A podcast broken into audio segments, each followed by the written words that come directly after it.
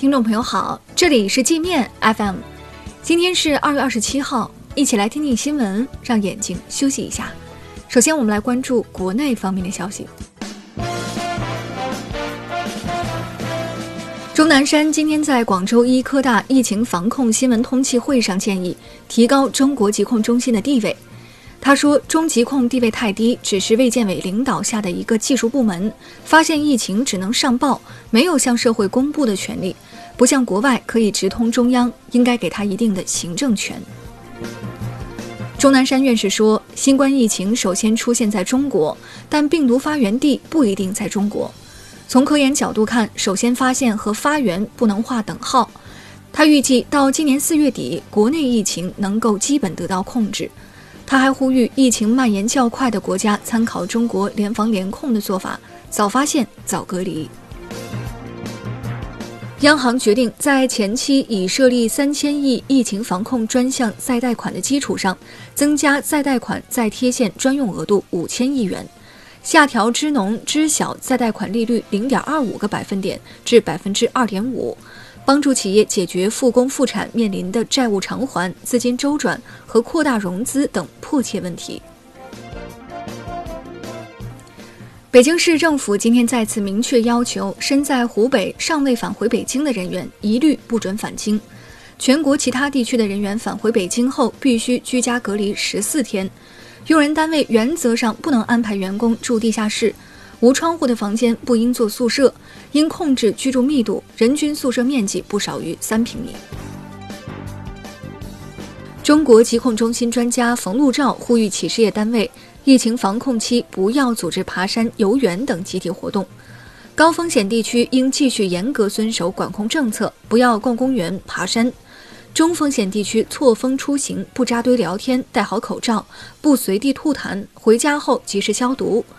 低风险地区可以独自逛公园、爬山，人员密度低时可以不戴口罩，人多时必须戴口罩。国家林草局将对野生动物人工繁育、经营利用机构进行全面整顿，清理已核发的许可证件和文书。目前已清理整治三十五万多家餐馆、饭店，收缴野生动物三万九千多只。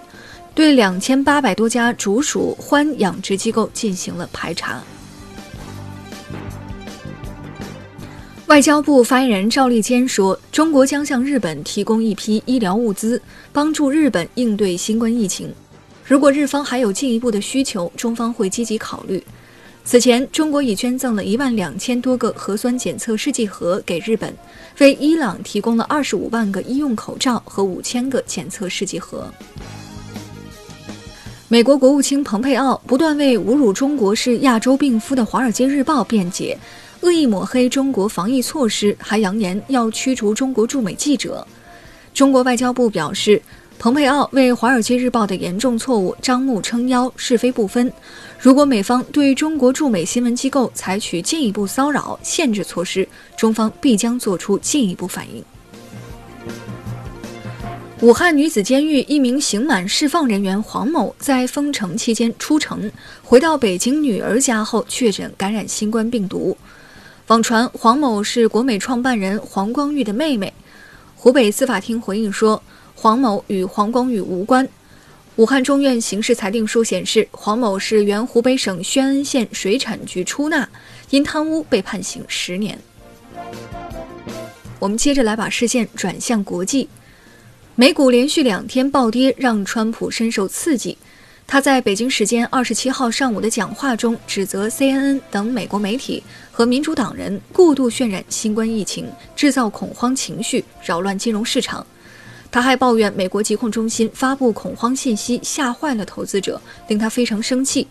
为了安抚市场，川普将新冠疫情和美国流感做了一番对比，认为新冠肺炎的危险性远远比不上美国流感。他说，目前全球死于新冠的人有两千七百多人，而美国流感每年致死的人在二点五万到六点九万人之间。韩国累计确诊的新冠肺炎患者已超过一千七百人。二十六号下午四点到二十七号下午四点，一天新增了五百零五例，规模超过当日中国的新增确诊数。韩国中央防疫对策本部部长郑银静说，预计韩国确诊病例还会持续增加。大邱新天地教会已出现症状的一千二百九十多名信徒，阳性率可能会很高。韩国军队疫情也在持续扩散，目前已有二十名韩国士兵确诊，九千多名士兵被隔离。为了留住中国留学生，英国多所大学联合向内政部施压，要求政府废除中国留学生入学前必须通过英语测试的政策。其中一些大学已自行降低中国留学生的语言成绩门槛。这些高校担心中国生源流失会导致学校经济收入锐减。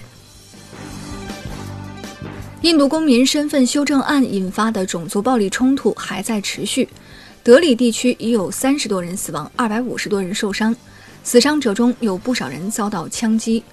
社交媒体上流传的现场视频显示，一些警察在展开行动之前，刻意用木棒砸坏了路边的监控探头。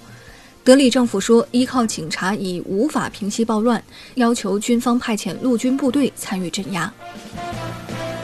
俄罗斯网球名将莎拉波娃退役，结束网球职业生涯。莎拉波娃是中国粉丝心中完美的俄罗斯美少女，曾夺得过五个大满贯女单冠军，以美貌、凶狠的打法和球场尖叫闻名于世。由于年龄渐长和伤病原因，莎拉波娃的竞技状态已不复当年。那好了，以上就是今天节目的全部内容了，感谢您的收听。